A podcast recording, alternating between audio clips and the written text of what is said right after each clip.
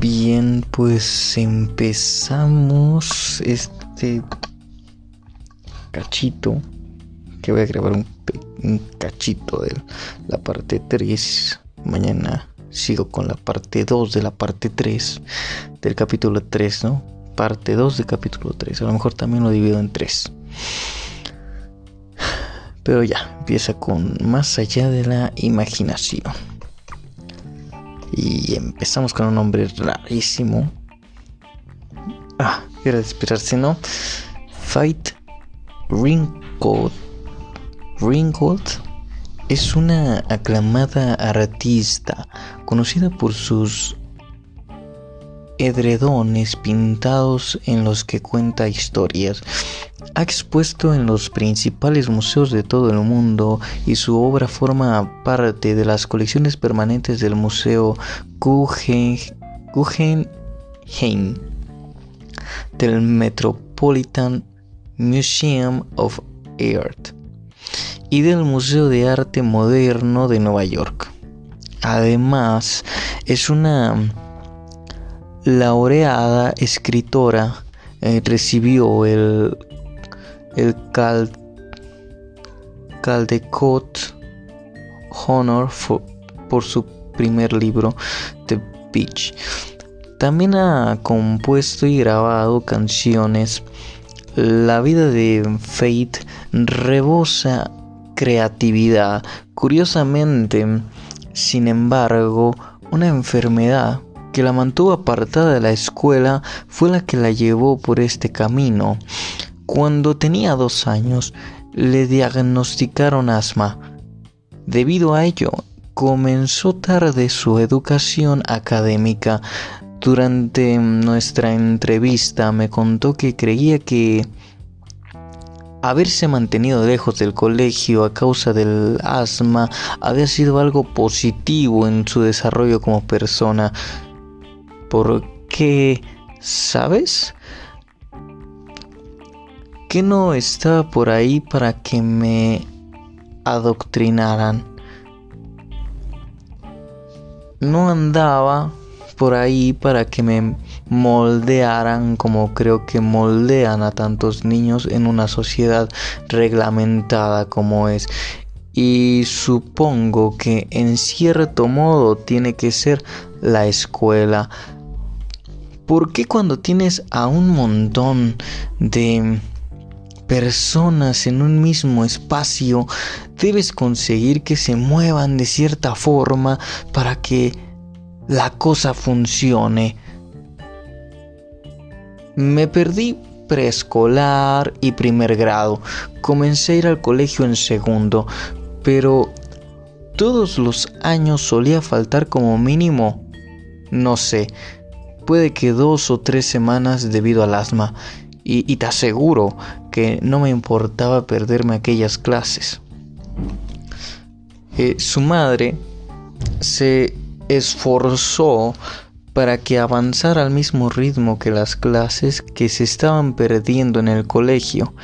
Y cuando no estudiaban podían explorar el amplio mundo de las artes de Harlem de los años 30 eh, mi madre me llevó a ver todos los grandes espectáculos del momento.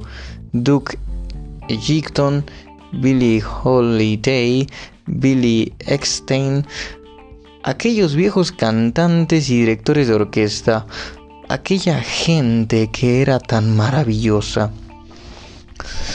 Así que esas eran las personas que yo consideraba altamente creativas era tan evidente que hacían de sus cuerpos obras de arte. Todos vivíamos en el mismo barrio. Era fácil tropezarse con ellos. Estaban allí, ¿sabes?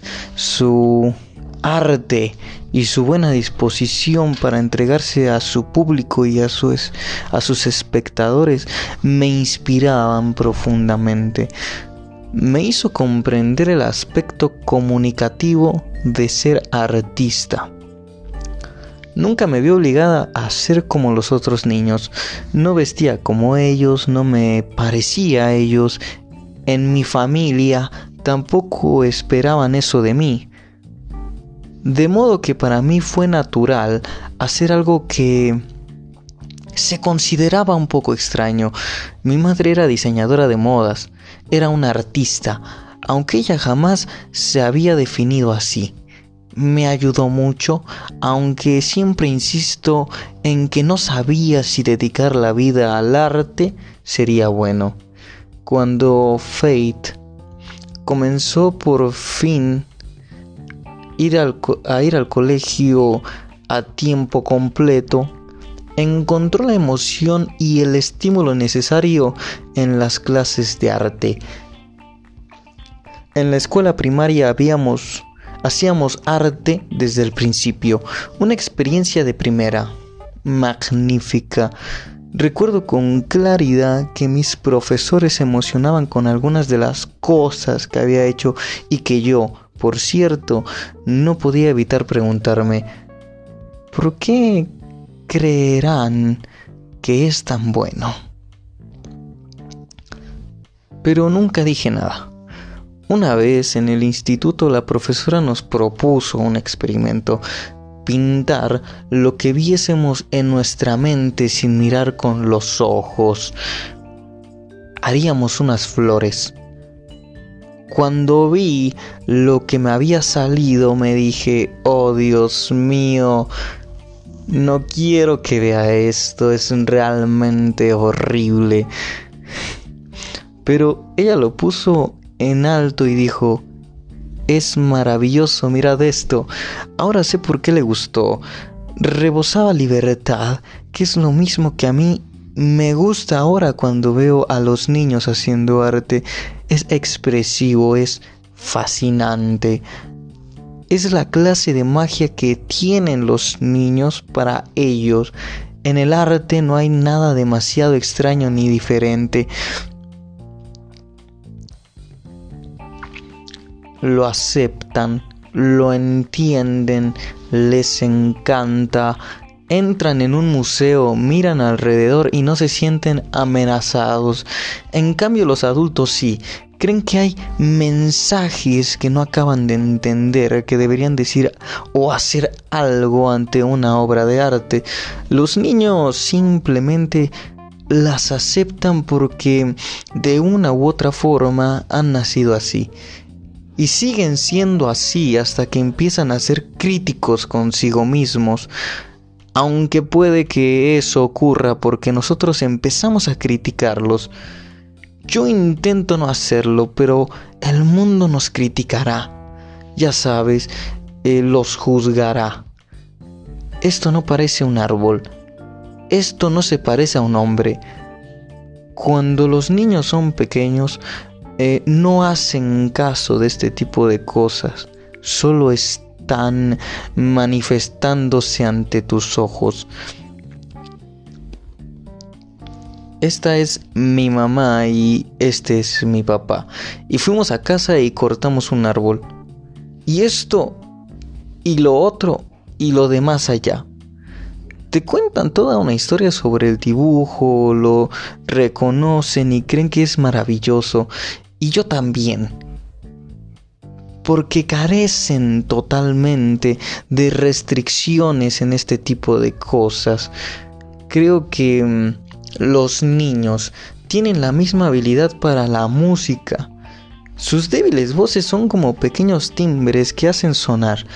Una vez fui a un colegio donde llevé a cabo una sesión de 40 minutos con cada clase.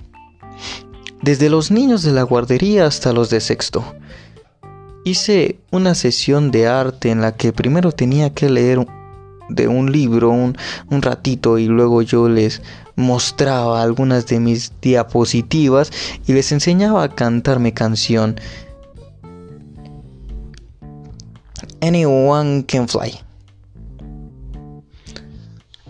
La, la seguían enseguida, tanto los más pequeños como los de preescolar, los de primero, segundo, tercero y cuarto. Al llegar a quinto, te topas con dificultades. Sus débiles voces ya no suenan como campanillas, sienten vergüenza, ¿sabes? Y algunos de ellos que todavía pueden cantar no lo harán. Por suerte, Fate nunca se sintió así de deprimida. Le encantó explorar su creatividad desde, desde una edad muy temprana y consiguió mantener esa chispa durante la edad adulta. Creo que supe que quería ser artista desde que empecé a estudiar arte en la universidad en 1948. No sabía que esa era mi meta. Mi sueño era ser artista, de las que ganan la vida haciendo fotografías.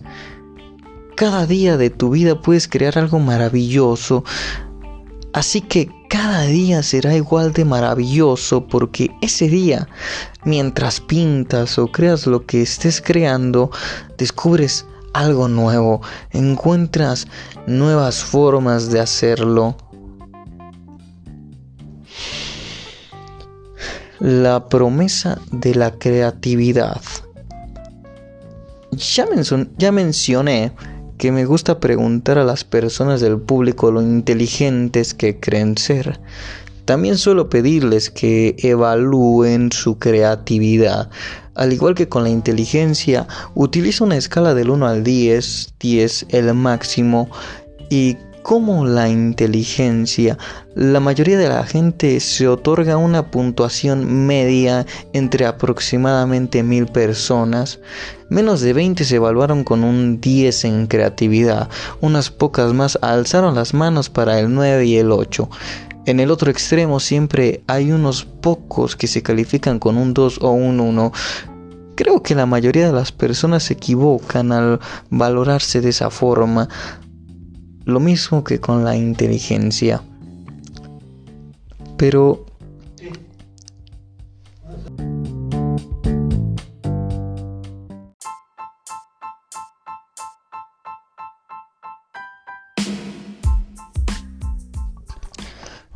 Para mí esto indica que existe un problema fundamental gran parte del trabajo que realizo con algunas organizaciones consiste en demostrar que la inteligencia y la creatividad van de la mano. Estoy convencido de que no se puede ser creativo y no actuar inteligentemente. Del mismo modo, la forma más elevada de la inteligencia consiste en pensar de manera creativa. Al buscar el elemento es fundamental entender la verdadera naturaleza de la creatividad y tener una clara comprensión de la relación que guarda con la inteligencia. Según mi propia experiencia, eh, la mayoría de la gente tiene una visión muy limitada de la inteligencia y tiende a pensar en ella sobre todo desde el punto de vista de la capacidad académica. Esta es la razón de que muchas personas que son listas en otros ámbitos acaben creyendo que no lo son en absoluto. También hay mitos en torno a la creatividad. Uno de ellos es que solo la gente especial es creativa. Esto, e, esto no es cierto. Todo el mundo nace con tremendas capacidades creativas y la cuestión está en desarrollarlas. La creatividad es muy parecida a la capacidad para leer y escribir. Damos por sentado que casi todo el mundo puede aprender a leer y a escribir. Si una persona no sabe hacerlo, no supones que es porque sea incapaz de ello, sino simplemente porque no ha aprendido. Con la creatividad pasa lo mismo. A menudo cuando la gente dice que no es creativa, se debe a que no sabe lo que implica o cómo funciona la creatividad en la práctica. Otro mito es que la creatividad tiene que ver con las actividades especiales, que trata de campos de acción creativos como las artes el diseño o la publicidad que a menudo implican un alto grado de creatividad, pero también lo exigen la ciencia, las matemáticas, la ingeniería, dirigir un negocio, ser un atleta y empezar o dejar una relación. El hecho es que puede ser creativo en cualquier cosa, cualquier cosa que requiera inteligencia. El tercer mito consiste en creer que las personas eh, o son creativas o no lo son. Este mito sugiere que la creatividad como el coeficiente intelectual es un rasgo supuestamente fijo como el color de los ojos y que no se puede hacer demasiado por cambiarlo. Pero la verdad es que resulta muy factible volverse más creativo en el trabajo y en la vida. El paso esencial y el primero que hay que dar es entender la estrecha relación entre la creatividad y la inteligencia. Este es uno de los campos más seguros para encontrar el elemento y comporta tomar perspectiva para examinar una de las características fundamentales de todo ser humano, nuestro inigualable poder de imaginación. Todo está en la imaginación. Tal como planteamos en el capítulo anterior, tendemos a infravalorar el alcance de nuestros sentidos y de nuestra inteligencia y con la imaginación hacemos lo mismo.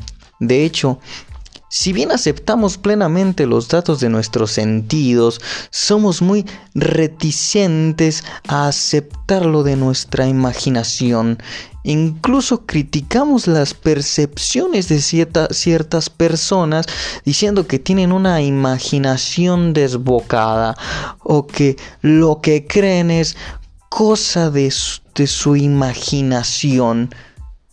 La gente se enorgullece de tener los pies en la tierra, de ser realista y sensata, y se burla de aquellos que están en las nubes. Sin embargo, mucho más que cualquier otra facultad, la imaginación es lo que distingue a los seres humanos de cualquier otra especie del planeta. La imaginación sustenta todo logro singularmente humano. La imaginación nos llevó de las cavernas a las ciudades, de las asociaciones estudiantiles a los clubes de golf, de la carroña a la cocina y de la superstición a la ciencia. La relación entre la imaginación y la realidad es complicada y profunda, y esta relación tiene un papel importante en la búsqueda del elemento. Si te centras en las cuestiones actuales de carácter material, que te rodean, estoy seguro de que por regla general te das por hecho de que lo que percibes es lo que realmente hay. Por eso podemos conducir por carreteras muy transitadas, encontrar lo que buscamos en una tienda y despertarnos en compañía de la persona apropiada sabemos que en determinadas circunstancias, enfermedad, delirio, consumo excesivo de estupefacientes, por ejemplo, esta presunción puede ser errónea, pero vayamos un poco más lejos. También sabemos que podemos salir sin dificultad de nuestro ámbito sensorial e inmediato eh, de nuestro ámbito sensorial e inmediato y evocar imágenes mentales de otros lugares y otras épocas. Si te pido que pienses en tus mejores amigos que desde el colegio, en tu comida preferida o en las personas más pesadas que conoces, lo hará sin necesidad de tenerlo delante. Este proceso de ver en nuestra mente es un acto fundamental de la imaginación. Así que mi definición inicial de la imaginación es el poder de evocar cosas que no están presentes en nuestros sentidos. Tu reacción está tu, tu reacción a esta definición puede ser no me digas. Sería una, una reacción apropiada, pero la siguiente observación ayuda. La imaginación es quizás la capacidad que más damos por supuesta. Esto es algo deplorable porque la imaginación tiene una importancia vital en nuestra vida. Mediante la imaginación podemos darnos una vuelta por el pasado, contemplar el presente y prever el futuro. También podemos hacer algo de una trascendencia única y profunda. Podemos crear por medio de la imaginación no solo evocamos cosas que hemos experimentado en el pasado, sino también cosas que nunca hemos experimentado. Podemos hacer conjeturas, hipótesis, podemos espectacular y podemos suponer. Podemos especular y podemos suponer. En suma, podemos ser imaginativos en cierto sentido, en cuanto podemos liberar nuestra mente del inmediato aquí y ahora, somos libres. Libres para volver a visitar el pasado, libres para transformar el presente y libres para prever los futuros posibles. La imaginación es la base de todo lo que es singular y característicamente humano.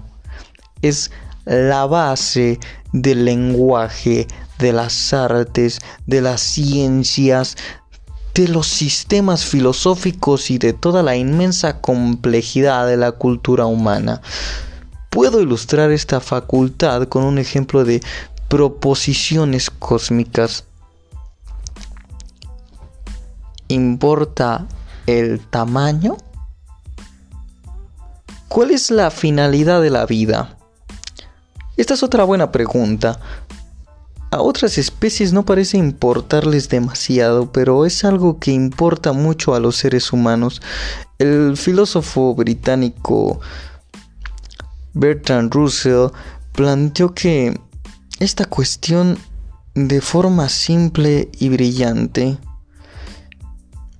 Está dividida en tres partes y merece la pena leer, leerla dos veces. Es el hombre lo que le parece al astrónomo un minúsculo conjunto de carbono y agua que se agita en un pequeño e insignificante planeta? ¿O es lo que le parece a Hamlet? ¿O es acaso las dos cosas a la vez. Habrá que perdonar aquí el lenguaje machista. Russell escribió esto hace mucho tiempo. No había no, no, sabía que más adelante la gente podría no verlo con buenos ojos.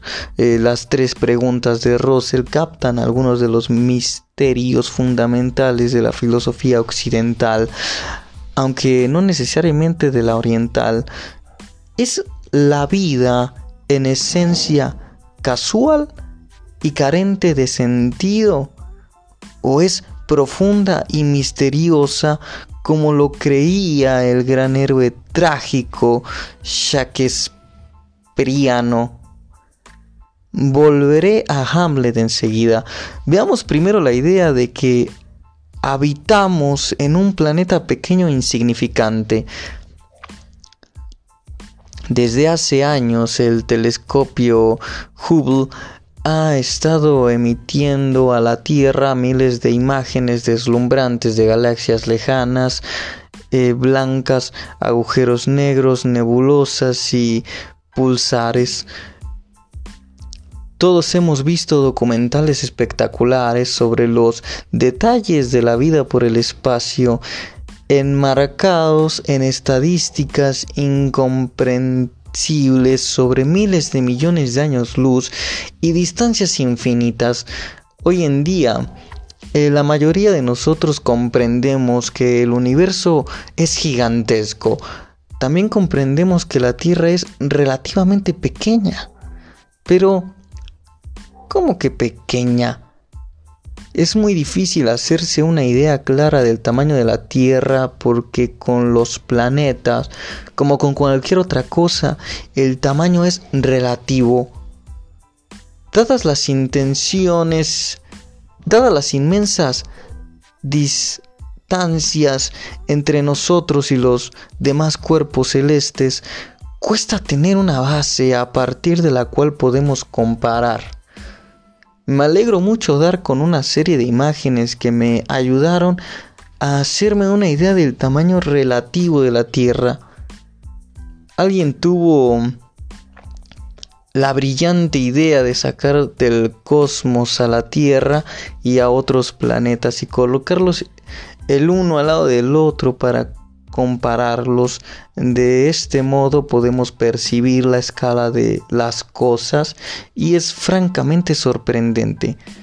Esto es lo que nos muestran las imágenes de la página anterior. En ella, esta es la Tierra. Con algunos de nuestros vecinos más próximos, aquí tenemos bastante buen aspecto, especialmente respecto a Marte y Mercurio, Diría que nunca nos habíamos preocupado menos que ahora que nos invadiera una horda de marcianos.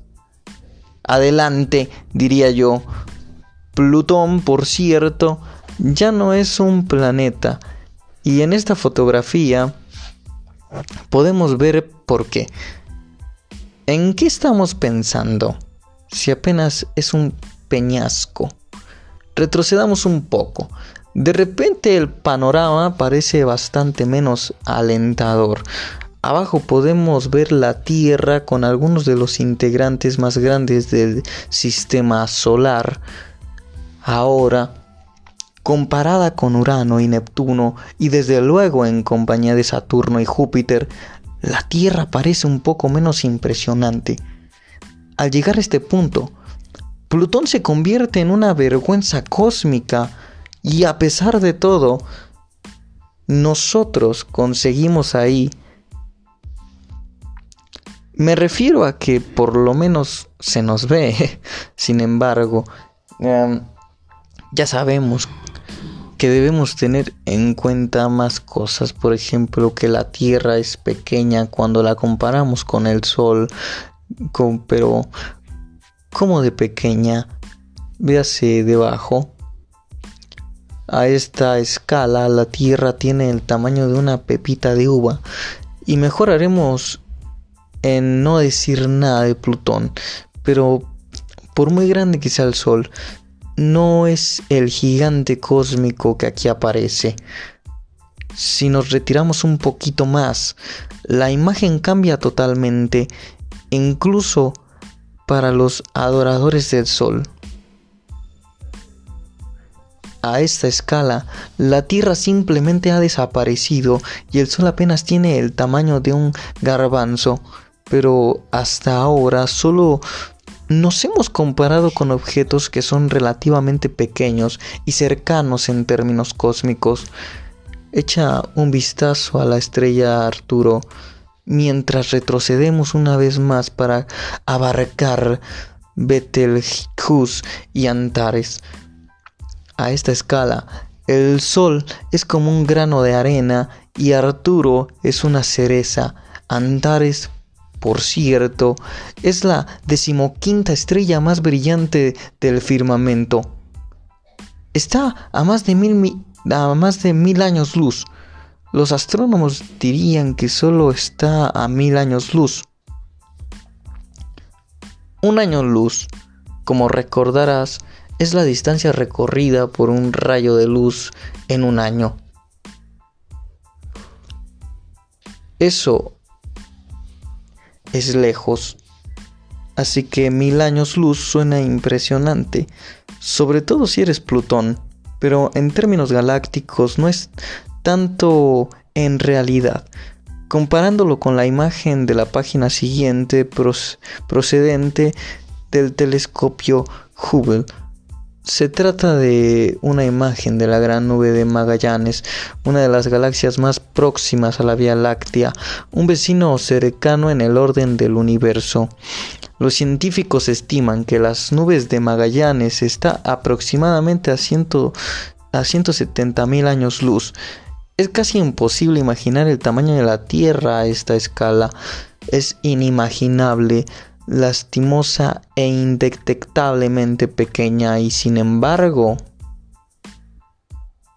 podemos sacar varias conclusiones alentadoras de esto.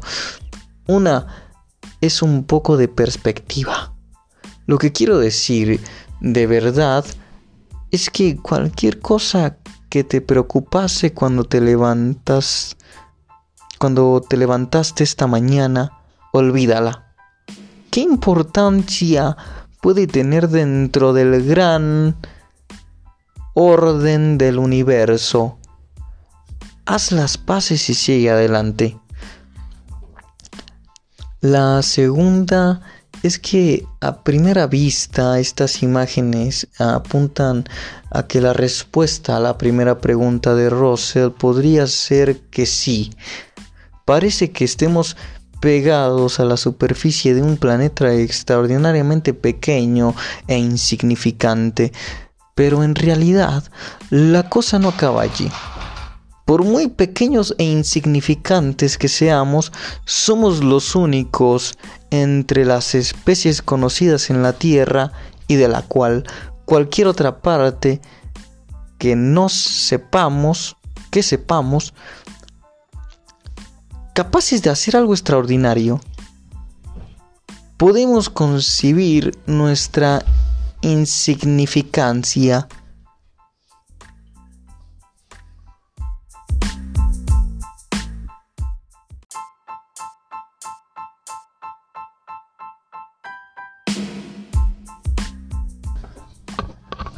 Alguien, utilizando el poder de la imaginación, hizo las imágenes que acabo de enseñarte.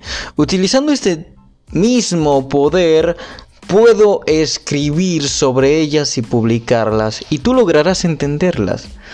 El hecho es que como especie también creamos el Hamlet de que habla Russell, así como la misma así como la misa en re de Mozart, la mezquita azul, la capilla sixtina, el blues, el rock and roll, el hip hop, la teoría de la relatividad, la mecánica cuántica, el industrialismo, los Simpson, la tecnología digital, el telescopio Hubble y, toda la cornucopia de deslumbrantes logros y aspiraciones humanas. No quiero decir que otras especies de la Tierra no tengan ningún tipo de habilidad imaginativa, pero desde luego ninguna se acerca a la, manifestación de las complejas habilidades que fluyen en la imaginación humana. Otras especies que comunican pero no tienen ordenadores portátiles cantan, pero no componen musicales. Pueden ser ágiles, pero no se les ocurrió crear el cirque, el, circo du soleil. Pueden parecer inquietas pero no publican teorías sobre el sentido de la vida ni pasan la tarde bebiendo Jack Daniels ni escuchando a Miles Davis. Y no se reúnen alrededor de una charca para meditar sobre las imágenes del telescopio Hubble y, trata de descifrar lo que éstas pueden significar para ellas y para las demás hienas. ¿Por qué se da estas diferencias abismales entre los humanos y otras especies de nuestro pequeño planeta? Mi respuesta general es la imaginación, pero de lo que en realidad se trata es de la mucho más compleja evolución del cerebro humano y del dinamismo de su funcionamiento. La dinámica de la inteligencia humana es la base de la descomunal creatividad de la mente. Y nuestra capacidad creativa nos permite reconsiderar nuestra vida y nuestras circunstancias y encontrar nuestro camino para llegar al elemento el poder de la creatividad. La imaginación y la creatividad no son la misma cosa. Eh, la creatividad lleva los mecanismos de la imaginación a otro plano. Mi definición de creatividad es el proceso de tener ideas originales que vengan, que, que tengan valor. La imaginación puede ser totalmente interior se puede ser imaginativo durante todo el día sin que nadie se dé cuenta. Pero nunca dirás que una persona es creativa si nunca ha hecho nada. Para ser creativo tienes que hacer algo. Eso implica poner a trabajar a tu imaginación para realizar algo nuevo, para conseguir nuevas soluciones a problemas e incluso para plantear nuevos problemas o cuestiones. Se podría decir que la creatividad es imaginación aplicada. Se puede ser creativo en cualquier cosa que suponga utilizar la inteligencia. Se puede ser creativo en la música, en la danza, en el teatro, en las matemáticas, en los negocios, en nuestras relaciones con la gente. Las personas son creativas de maneras tan singulares porque la inteligencia humana es extraordinaria. Es extraordinariamente heterogénea. Déjame que te ponga dos ejemplos muy diferentes. En 1988, el ex Beatle George Harrison estaba a punto de publicar su álbum en solitario. En él figuraba una canción titulada This is Love, que tanto Harrison como su compañía discográfica creían que podía ser un gran éxito musical. En aquellos días anteriores a las descargas de música por internet, eh, el artista solía acompañar la publicación de un single con una cara B. Una canción que no aparecía en el álbum del que se extraía el single como valor añadido para los consumidores. El problema en este caso fue que Harris, Harrison no, no tenía ninguna grabación que pudiese utilizar como cara B. Por entonces, Bob Dylan, Roy Orbison, Tom Petty y Jeff Lane estaban con él en Los Ángeles, donde Harrison vivía en la época. Mientras Harrison proyectaba las líneas generales de la canción que tenía que grabar, se dio cuenta de que Lane estaba trabajando con Orbison.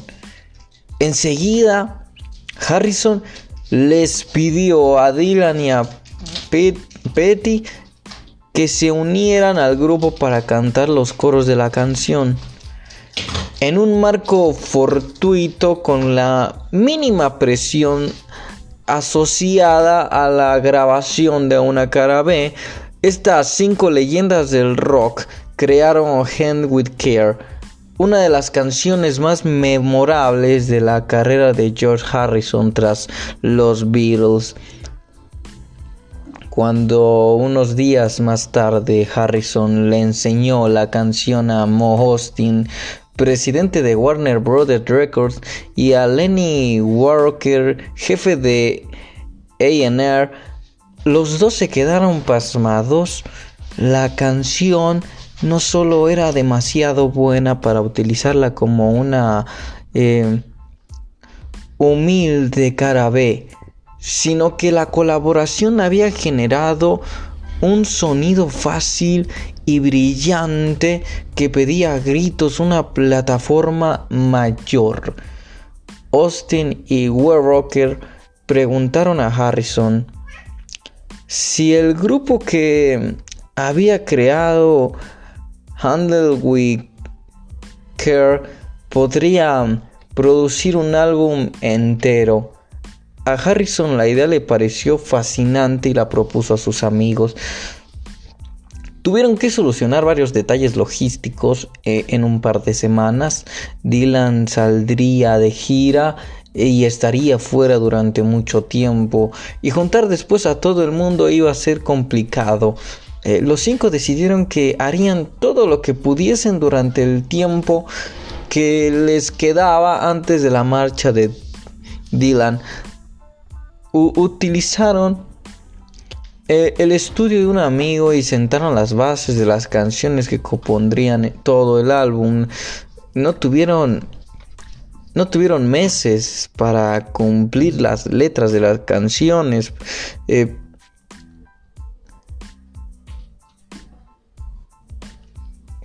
para hacer docenas de tomas de reserva, ni para preocuparse sobre la parte de una guitarra. En lugar de eso, confiaron en algo mucho más innato la chispa creadora generada por la combinación de cinco voces musicales singulares.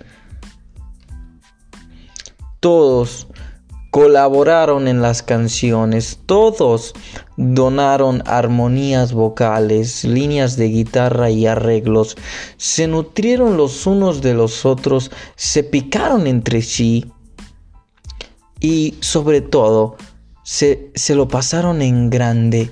El resultado fue una grabación informal.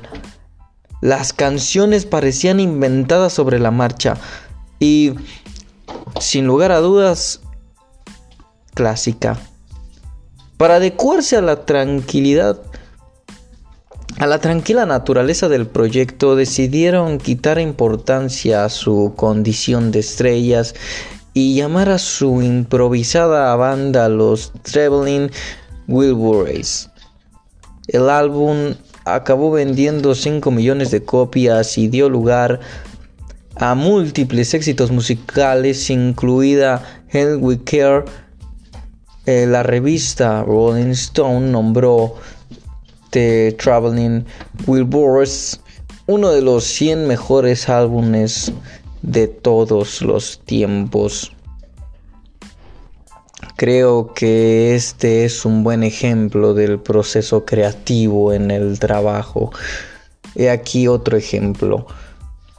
Procede de otro ámbito a principios de los años 70.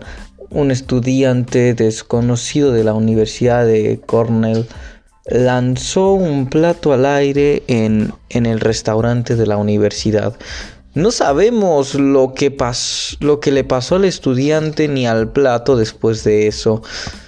Puede que el estudiante recogiera el plato con una sonrisa o puede que el plato se hiciera pedazos contra el suelo. De cualquier modo, este no sería un hecho extraordinario si no llegase si no llegara a ser porque había alguien excepcional mirando. Richard Feynman era un, un, físico estadounidense y uno de los genios indiscutibles del siglo XX. Se hizo famoso por su trabajo innovador de varios campos, entre ellos la electrodinámica cuántica y la nanotecnología. También fue uno de los científicos más pintorescos y admirados de su generación, malabarista, pintor, bromista y espléndido músico de jazz apasionado por los bongos. En 1965 ganó el Premio Nobel de Física. Feynman dijo que en parte aquello se debía al plato volante. Aquella tarde, mientras estaba almorzando, un chico lanzó un plato al aire en la cafetería. El plato tenía un medallón azul, el símbolo de la Universidad de Cornell.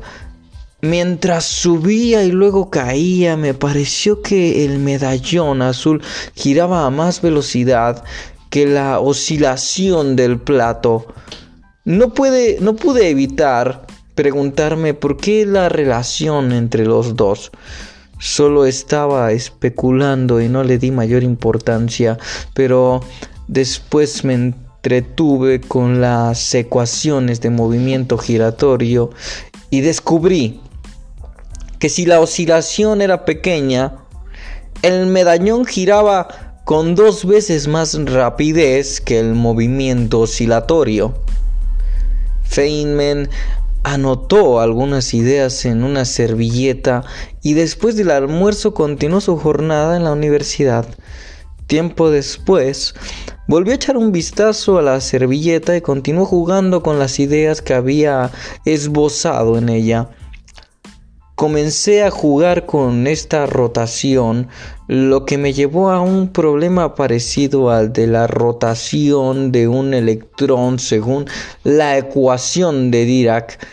Y esto simplemente volvió a llevarme a la electrodinámica cuántica, que era el problema en que había estado trabajando. Esta vez continué jugando relajadamente, como había hecho al principio, y fue exactamente igual que quitarle el corcho a una botella. Todo salió a raudales y en muy poco tiempo solucioné aquella cosa por las que luego gané el premio Nobel. Aparte del hecho de que ambos giran, ¿qué tienen en común? Grabar discos y el movimiento de los electrones que pueda ayudarnos a entender la naturaleza de la creatividad. Resulta que mucho. Dinámica creativa.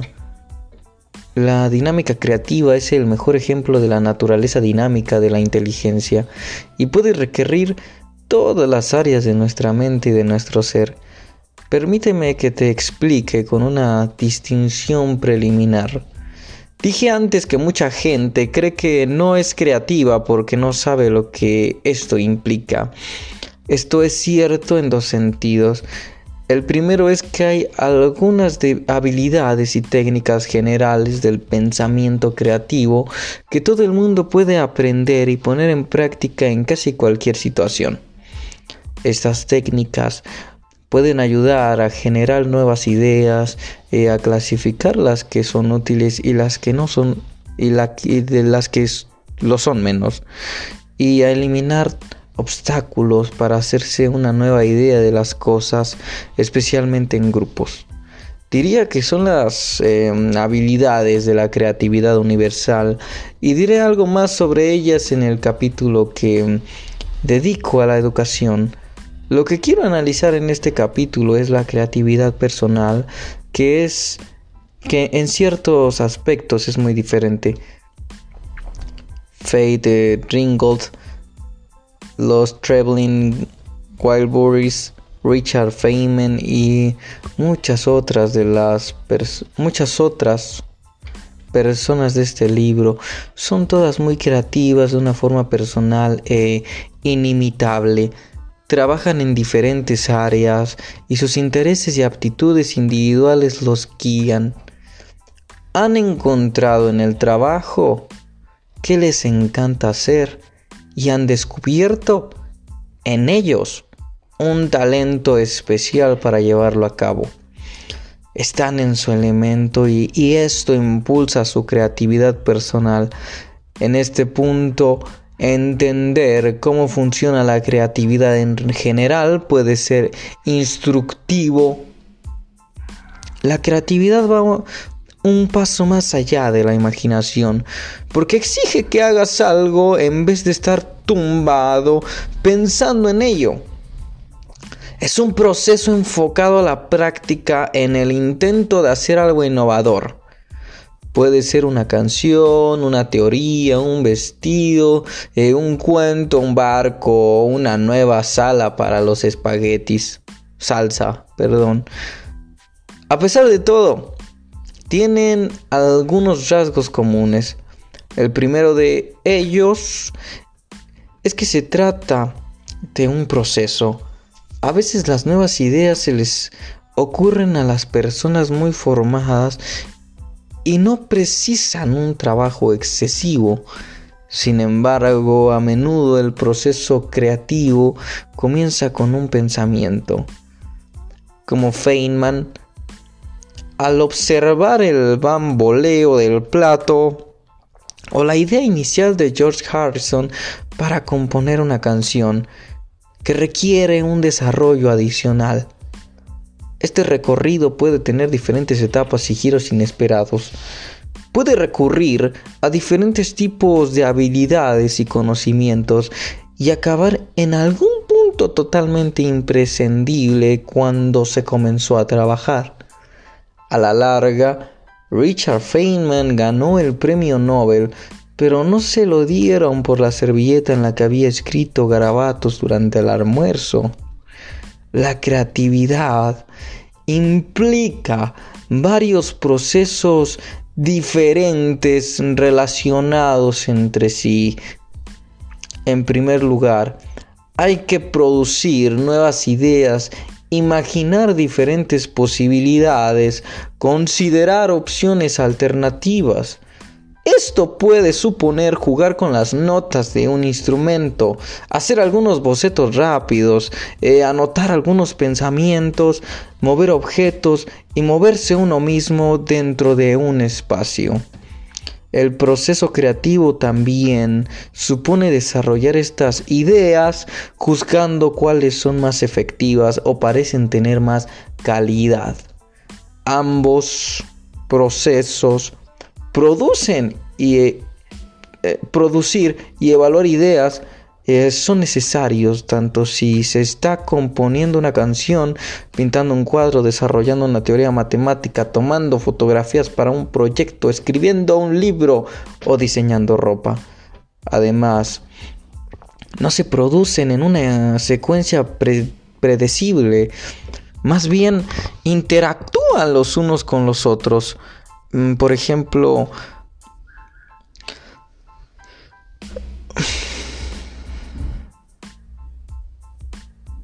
mm, por ejemplo, puede que un esfuerzo creativo implique tener muchas ideas y al principio esto retrase la evaluación, pero en conjunto el trabajo creativo consiste en un delicado equilibrio entre producir ideas, analizarlas y perfeccionarlas. Puesto que se trata de hacer cosas, el trabajo creativo siempre implica la utilización de alguna clase de medio para desarrollar las ideas. El medio que es... El medio puede ser cualquier cosa. Los Wilburys utilizaron las voces de los guitarristas. Richard Feynman utilizó las matemáticas. El medio de Faye Ringgold fueron los cuadros y los tejidos y a veces las, las palabras y la música. A menudo, el trabajo creativo también implica concentrar con varias habilidades que tengas para hacer algo original.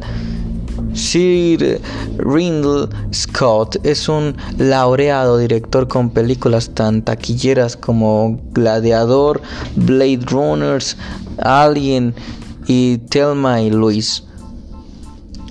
Lois. Eh, sus películas tienen algo de las que las distingue de las de las de otros directores de cine. El origen de este algo es su formación artística.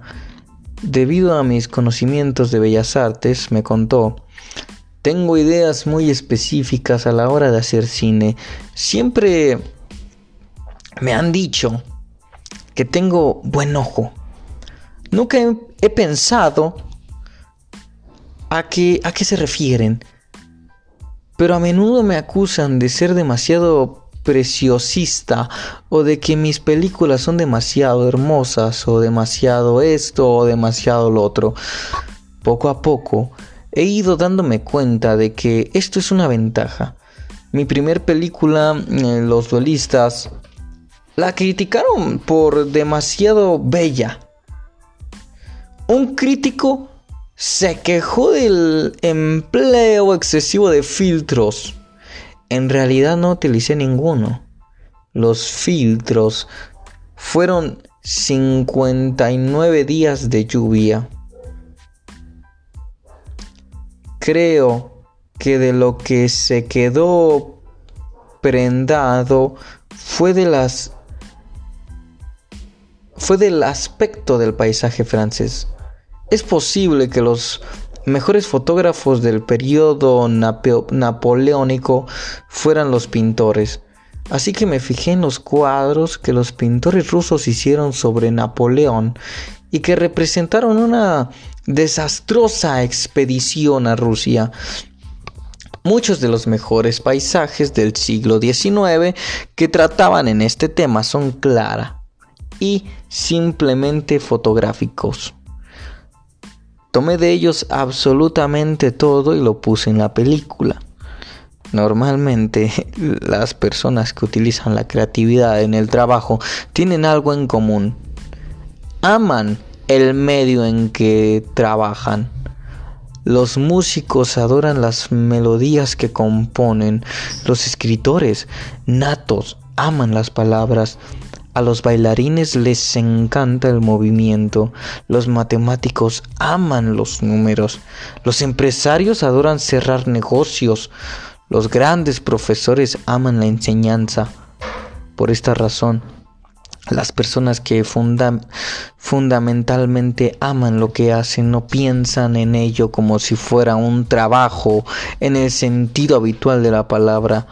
Lo hacen porque quieren y porque pueden y porque al creerlo están en su elemento.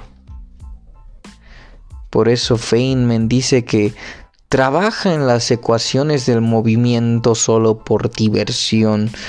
Y esa es la razón por la que habla de jugar en las ideas de manera distendida los Wilburys crearon algunas de las mejores composiciones cuando simplemente estaban probando y pasando un buen rato juntos haciendo música.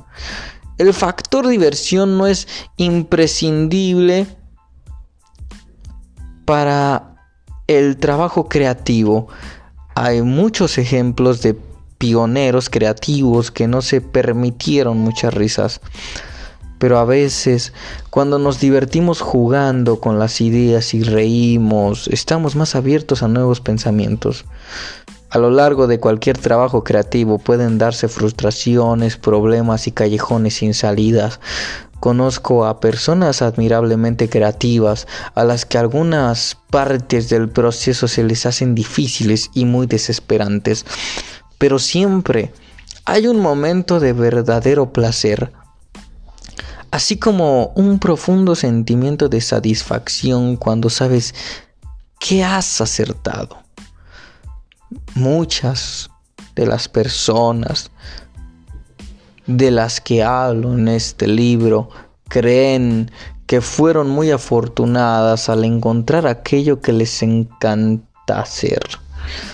Para algunas fue amor a primera vista, por ello llaman epifanía al reconocimiento de su elemento, encontrar el medio que estimula su imaginación, con el que les encanta jugar y trabajar, es un paso importante para liberar tu energía creativa. La historia está llena de ejemplos de personas que no descubrieron sus verdaderas habilidades creativas hasta que toparon con el medio a través del cual podían pensar mejor. Por propia experiencia, sé que una de las razones principales por las que tantas personas creen que no son creativas es porque no han encontrado su medio. Más adelante abordaremos otras razones, entre ellas el concepto de suerte, pero primero observaremos con mayor atención por qué es tan importante el medio que utilizamos para el trabajo creativo que hacemos. Diferentes medios nos ayudan a pensar de maneras distintas. Un gran amigo mío, el diseñador Nick Egan, nos regaló hace poco a mi mujer, Terry, y a mí cuadros que había pintado para nosotros. A Nick le habían impresionado significativamente un par de cosas que yo había dicho en unas conferencias. La primera era, nunca harás nada original si no estás preparado para equivocarte. La segunda era, una buena educación depende de una buena enseñanza. Creo que las dos son ciertas y esa es la razón por la que no dejó de repetirlas. Nick reflexionó acerca de estas ideas y de cómo se habían aplicado a su propia vida durante su maduración y trabajo como artista en Londres. Decidió pintar unos cuadros en torno a ellas y dedicó a la tarea varias semanas casi a tiempo completo.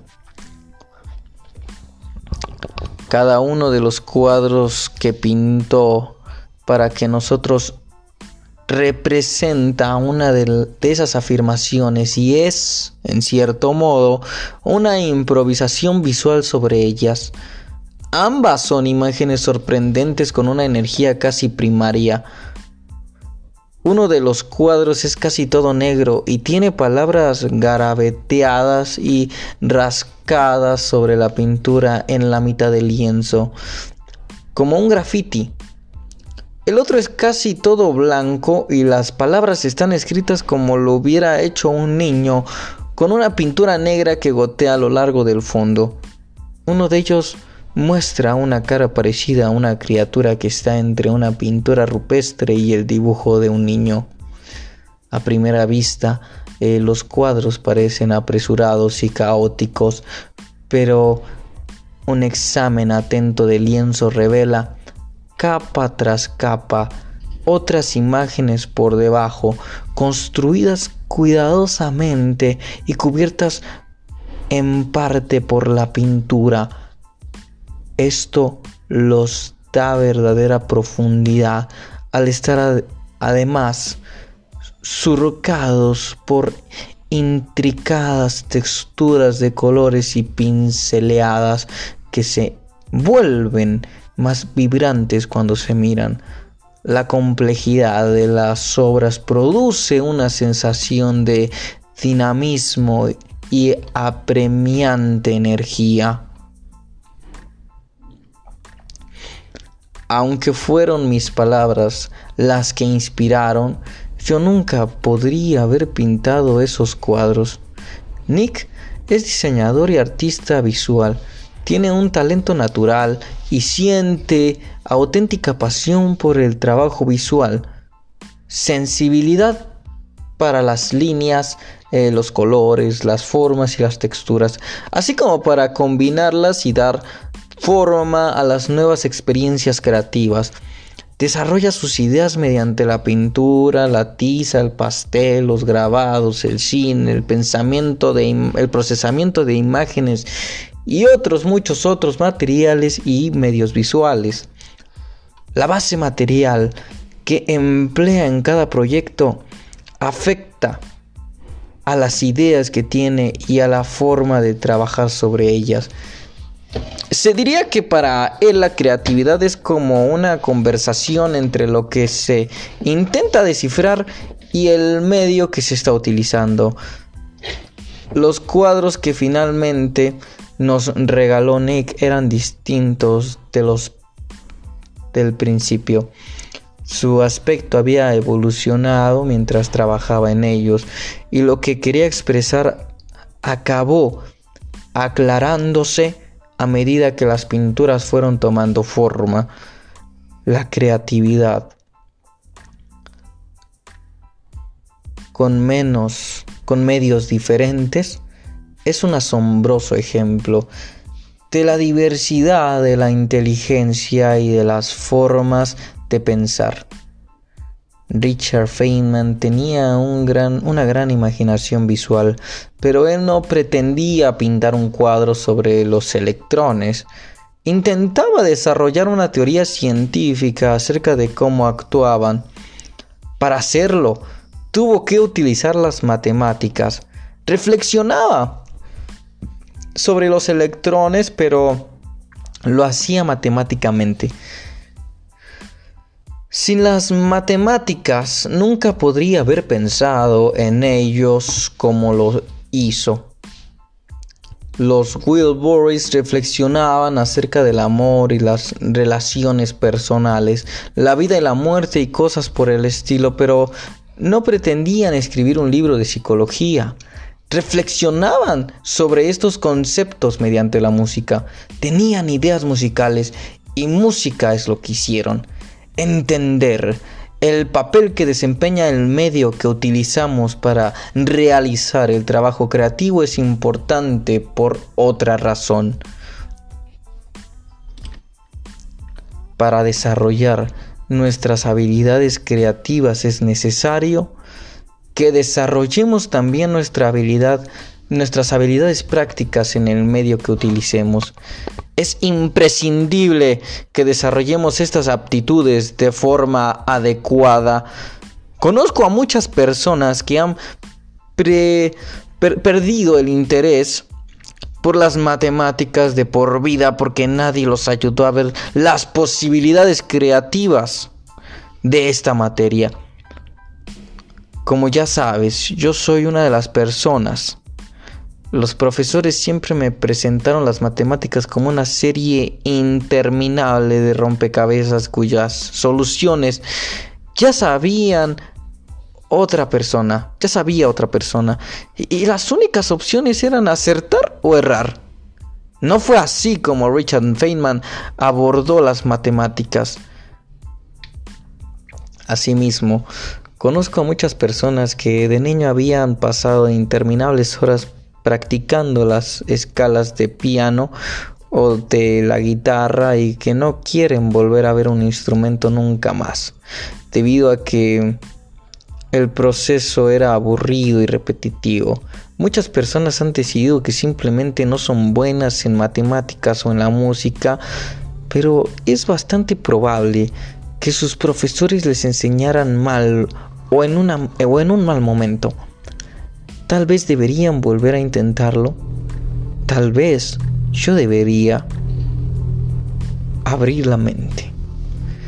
El pensamiento creativo implica mucho más que los tipos de pensamiento lógico y lineal dominantes en la forma occidental de considerar la inteligencia y en especial la educación. Los lóbulos frontales del cerebro están implicados en alguna de las habilidades del razonamiento superior. El hemisferio izquierdo es la zona asociada al pensamiento lógico y analítico, pero por regla general, en el pensamiento creativo está más implicado mucho más cerebro que las pequeñas partes de la zona delantera izquierda. Ser creativo consiste en hacer conexiones, de modo que podemos ver las cosas desde nuevos puntos de vista y desde diferentes perspectivas. En el pensamiento lógico y lineal nos movemos en una idea a otra mediante una serie de normas y convenciones. Permitimos algunos movimientos y rechazamos otros porque son ilógicos. Si A más B es igual a C, podemos averiguar a qué es igual a C más B.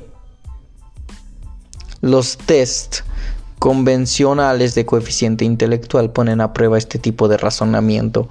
Las reglas del pensamiento lógico o lineal no siempre indican el camino del pensamiento creativo.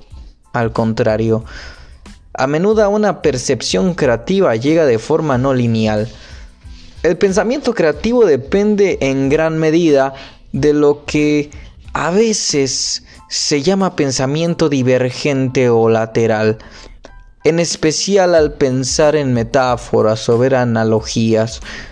Esto era lo que estaba haciendo Richard Feynman cuando vio una conexión entre la oscilación del plato y el giro de los electrones. La idea que tuvo George Harrison para la canción Handle We Care se le ocurrió cuando vio la etiqueta en un cajón de embalaje. No quiero decir que la creatividad sea lo opuesto al pensamiento lógico.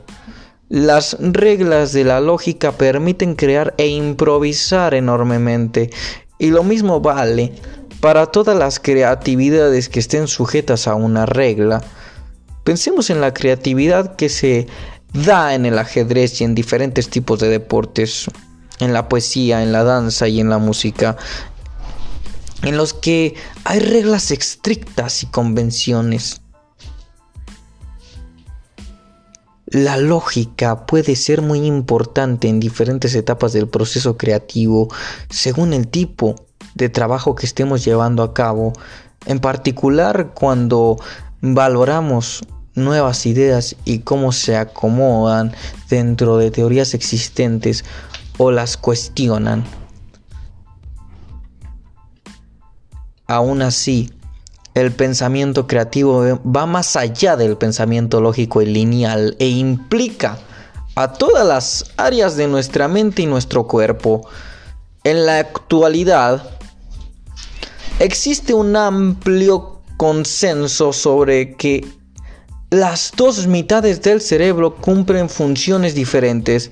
El hemisferio izquierdo está implicado en el razonamiento lógico y secuencial y el lenguaje verbal, el pensamiento matemático, etc. El hemisferio derecho tiene que ver con el reconocimiento de figuras, de caras, con la percepción visual, la orientación y el espacio y el movimiento. Con todos estos comportamientos del cerebro difícilmente funcionan de forma aislada del uno del otro. Si se observan imágenes del cerebro como funcionamiento, se verá que es sumamente interactivo. ¿Cómo pasa en el resto de nuestro cuerpo Todas estas funciones están relacionadas entre sí. Las piernas tienen un papel principal cuando corremos, pero con una sola pierna es bastante difícil hacerlo. De la misma forma, cuando tocamos o escuchamos música, participan muchas partes diferentes del cerebro, desde la corteza cerebral, desarrollada más recientemente a la más primitiva denominada cerebro reptil. Ambas tienen que trabajar de, común acuerdo, por así decirlo, con el resto de nuestro cuerpo, incluido el resto de nuestro cerebro. Desde luego todos tenemos puntos fuertes y débiles en las diferentes funciones y capacidades de nuestro cerebro, pero como los músculos de los brazos y las piernas, estas capacidades serán más serán mayores o menores según las ejercemos, ejercitemos juntas o por separado. Por cierto, algunas investigaciones recientes apuntan que el cerebro de las mujeres puede ser más interactivo que el de los hombres. El jurado aún no ha dado su veredicto sobre cuando leía sobre esto me acordaba de una vieja cuestión de la filosofía. occidental que a menudo los profesores universitarios plantean a los alumnos de primero para debatir. Trata de la relación de nuestros sentidos con nuestro conocimiento del mundo. La esencia de la pregunta es si podemos saber si algo es verdadero aunque no dispongamos de ninguna prueba directa de ello a través de los sentidos. El ejemplo más común es el siguiente. Si un árbol cae en un bosque y no hay nadie cerca que lo oiga caer, ¿hace ruido? He dado cursos de filosofía en los que los estudiantes y yo podríamos debatir acalaro, acala, acaloradamente sobre este tipo de cuestiones durante muchas semanas. La respuesta creo es, claro que hace ruido, no seáis ridículos. Pero yo era profesor titular, así que no había ninguna necesidad de, precipitarse. Un viaje reciente a San Francisco me recordó estos debates. Vagaba por, una, por un mercadillo cuando vi a una persona que llevaba una camiseta en la que ponía si un hombre expresa su opinión en un bosque y no hay ninguna mujer que le esté escuchando, ¿seguirá equivocado? Probablemente. No importa qué diferencias de género puedan darse en el pensamiento cotidiano, la creatividad siempre será un proceso dinámico que puede utilizar distintas formas de pensamiento al mismo tiempo. El baile es un proceso físico y kinestésico. La música es una forma de arte basada en los sonidos, pero muchos bailarines y músicos utilizan las matemáticas en su formación y actividad creadora, del mismo modo que a menudo los científicos y los matemáticos piensan visualmente para imaginar y probar sus ideas. La creatividad también utiliza más de nuestro cerebro. Tocar instrumentos, crear imágenes, construir objetos, interpretar un baile y hacer cualquier tipo de cosas son procesos intensamente físicos por mucho que estén orientados por los sentimientos, la intuición y la hábil coordinación de las manos y los ojos del cuerpo y de la mente. En muchas cuestiones, el baile, en una canción, en una actuación, no se, no se utiliza ningún medio externo. Nosotros somos el medio de nuestro trabajo creativo. el trabajo creativo también llega hasta lo más profundo de nuestra mente intuitiva e inconsciente de nuestro corazón y nuestros sentimientos. ¿Has olvidado alguna vez el nombre de alguien? ¿O el nombre de algún lugar que hayas visitado? Con frecuencia, por mucho que se intente, es imposible recordarlo. Y cuanto más se piensa en ello, más escurridizo se vuelve por regla general, lo mejor que se puede hacer es dejar de intentarlo y regarlo al subconsciente. Es, es, probable que más tarde, cuanto menos lo esperamos, nos venga el nombre a la cabeza. La razón es que en nuestra mente hay mucho más que procesos intencionados del pensamiento consciente. Bajo la ruidosa superficie de nuestra mente hay profundas reservas de memoria y asociación de sentimientos y percepciones que procesan y registran nuestras expectativas vitales más allá de nuestro conocimiento consciente. Así que algunas veces la creatividad es un esfuerzo consciente otras tenemos que dejar fermentar nuestras ideas durante algún tiempo y confiar en la reflexión inconsciente más profunda de nuestra mente, sobre la que tenemos menor control. A veces, cuando lo hacemos, aquello que hemos estado buscando viene rápidamente a nosotros. Es como quitarle el corcho a una botella reunirse. Aunque la naturaleza dinámica del pensamiento creativo se puede apreciar en la obra de una persona, resulta más evidente cuando se observa el trabajo de magníficos grupos creativos como los Traven Wilburys y si el grupo triunfó no fue porque todos pensaban de la misma forma, sino porque todos eran muy diferentes, tenían talentos diversos, intereses dispares y sonidos distintos pero encontraron la forma de trabajar juntos porque las diferencias eran un, estímulo para crear algo que nunca se les hubiera ocurrido individualmente. En este sentido, la creatividad no solo se obtiene a partir de nuestros recursos personales, sino también del mundo más amplio de las ideas y los valores de otras personas. Y aquí es donde el argumento para desarrollar nuestros poderes creativos da un paso adelante. Volvamos a Hamlet de Shakespeare.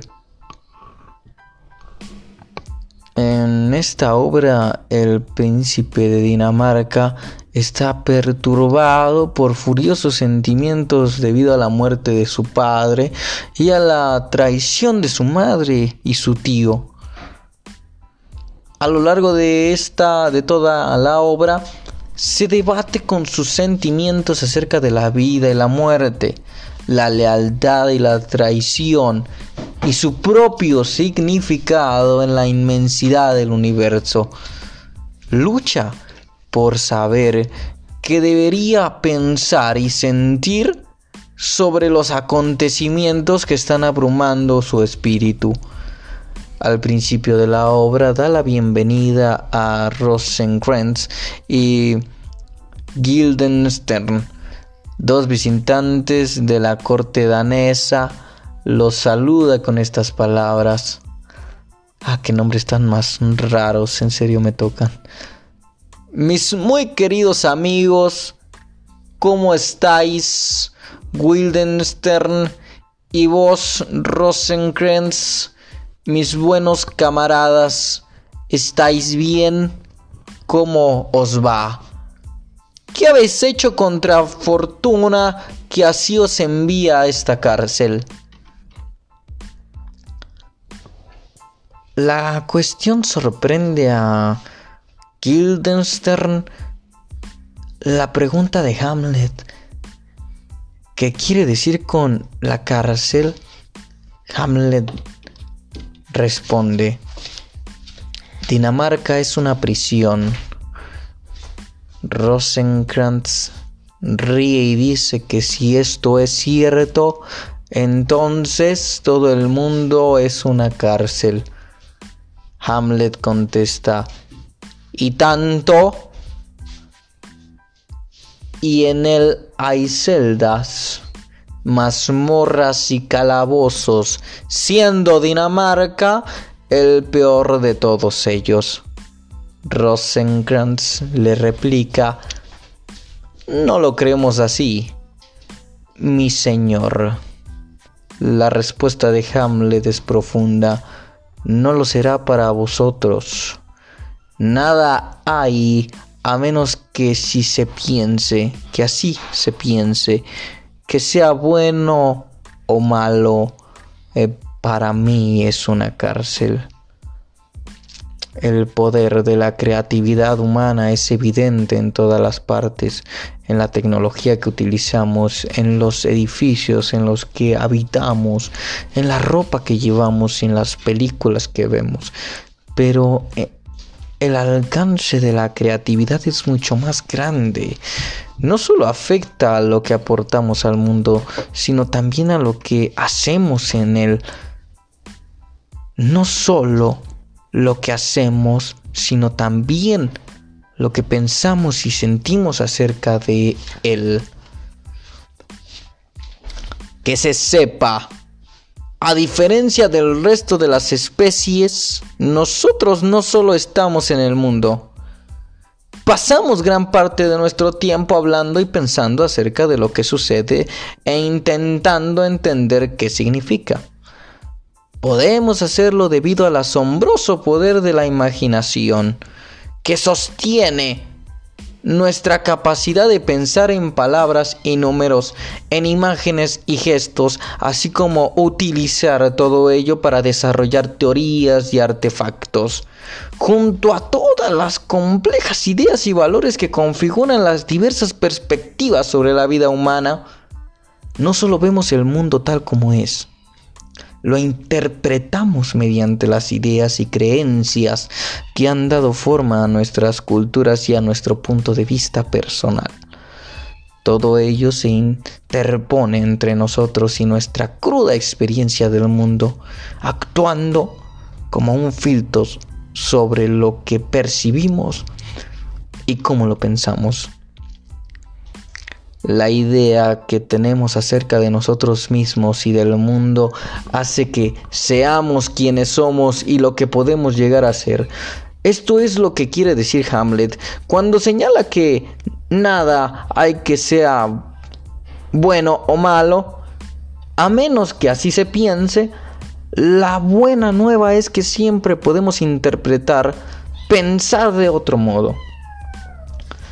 Si nosotros formamos nuestra visión del mundo, también podemos recrearla tomando una perspectiva distinta, para reconfigurar nuestra situación. En el siglo XVI, Hamlet dijo que pensaba metafóricamente acerca de Dinamarca como una prisión. En el siglo XVII, Richard Lovelace escribió Lovelace escribió un poema para su amada Altea, tomando la posición contraria. Lovelace dijo que para él una prisión sería un lugar de autonomía y libertad con tal de que pudiera pensar en Atenea. Así es como acaba el poema. El siguiente es el poema. Los muros de piedra no hacen una prisión, ni los barrotes del hierro una jaula. Mentes inconscientes y calmas toman aquello por un ermitaño. Si yo tengo libertad en mi amor y tengo de mi alma, soy libre Solo los ángeles se elevan de tal modo, disfruta de tal libertad.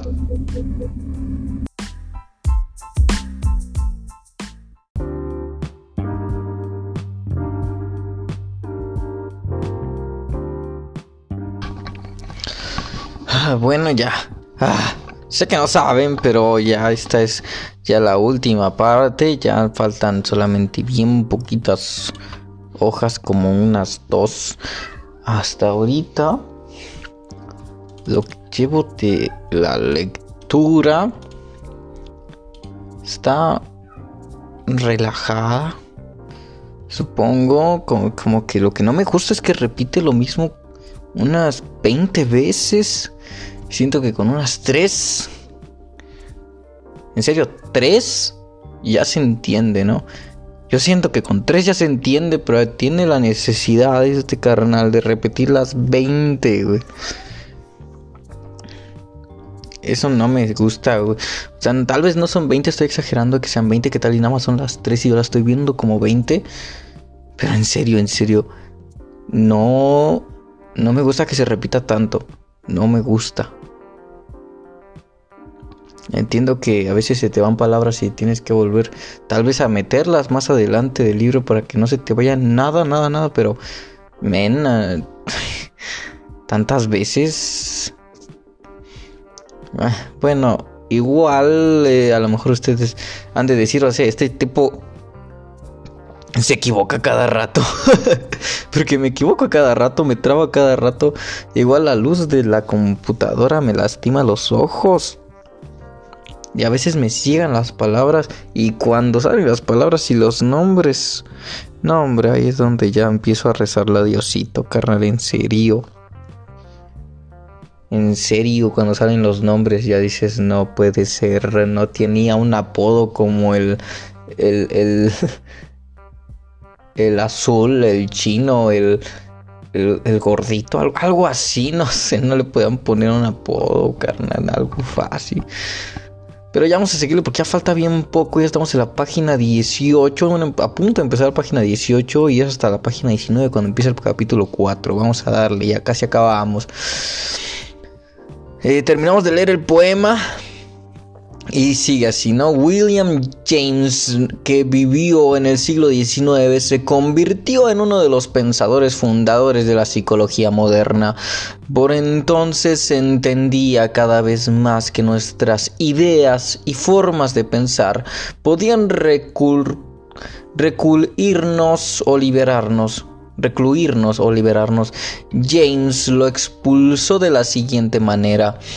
El mayor descubrimiento de mi generación es que los seres humanos pueden alterar su vida modificando su disposición de ánimo. Si cambias tu forma de pensar, puedes cambiar tu vida. Este es el auténtico poder de la creatividad y la verdadera promesa de estar en el elemento. Y hasta aquí termina la el capítulo número 3. Mm, y recordando todo lo que leí, eh, pues si, si toma ya ahora otro tema de ahora que es la imaginación Primero fue la inteligencia y lo asocia ahora con la imaginación, dando la intención de su lo que cree acerca de la imaginación. Em, después de todo lo aprendido y ya después reflexionado, pues está padre, me gusta, como digo, lo interesante aquí sería que eh, tal vez hasta el final del libro, ¿no? Hacer un review del libro y si puedo, después de haber leído los tres libros, crear una propia definición mía de lo que es para mí la imaginación, la inteligencia y lo que decía al principio, que ya no me acuerdo, fíjate que ya no me acuerdo lo que decía al principio. ¿Será porque repite muchas veces? Y ni así. Que hay que repetirlo más porque no me lo aprendí. Lo que. Ah, le, el principio era lo del elemento, ya me acordé. El, principio era hablar de lo que es el elemento, explicar lo que es el elemento, ¿no? Entonces, eh, sí decir tal vez mm, qué es el elemento también para mí, ¿no?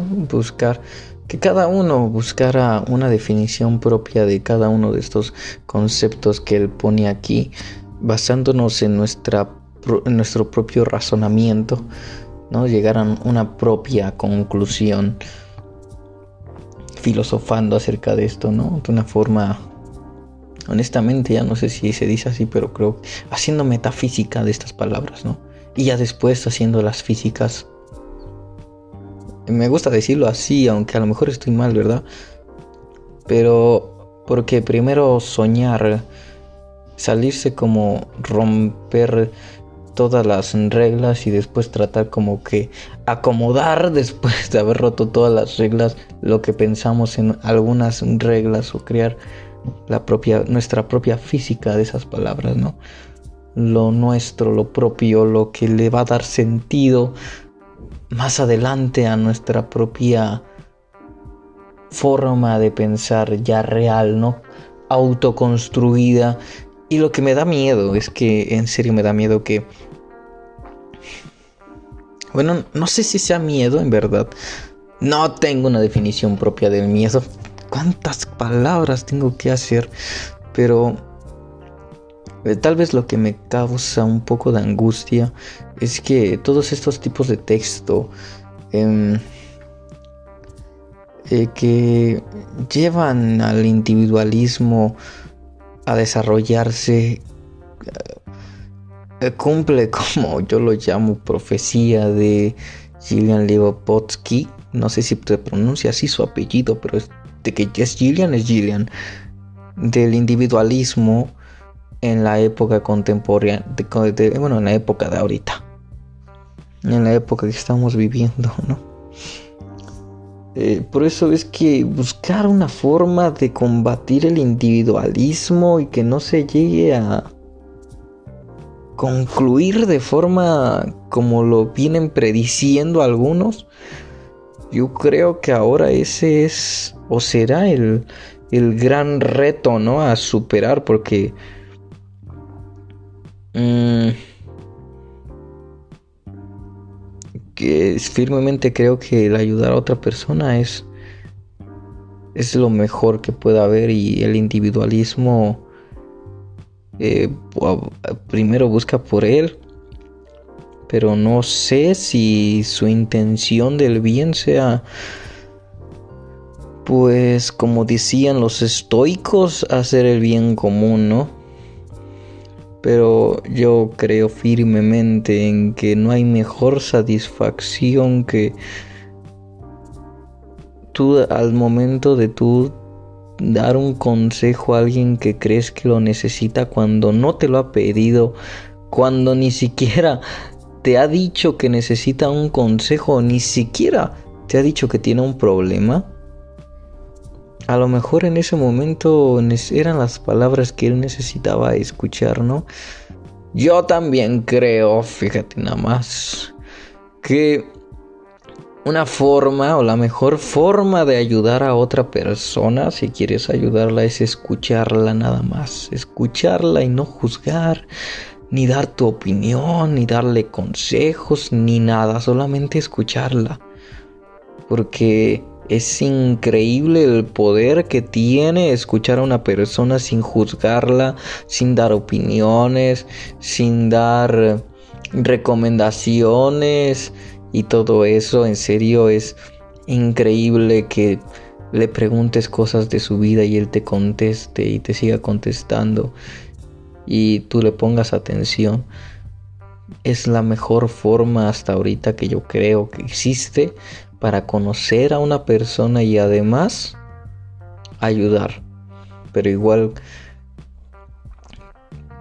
para mí algo que me hace sentir bien es ayudar a alguien tal vez diciéndole algo que a mí me costó mucho tiempo estudiar y que a lo mejor en ese momento por obra de destino, por obra de coincidencias o de movimientos alienígenas estamos en ese momento y tal vez le tocaba en ese momento al pobrecito tener que escucharme, ¿no? Lo que tal vez a lo mejor y a lo mejor eso es lo que él tenía que escuchar y no lo había visto desde ese punto de vista, ¿no? Necesitaba que alguien más le diera otro punto de vista diferente. Entonces, bueno, pues hasta aquí seguimos con el 4. Y pues nada, chavales. Nos vemos y gracias. Gracias por escucharme. Espero en serio ayudarlos en algo, que esto les sirva en algo. Bye.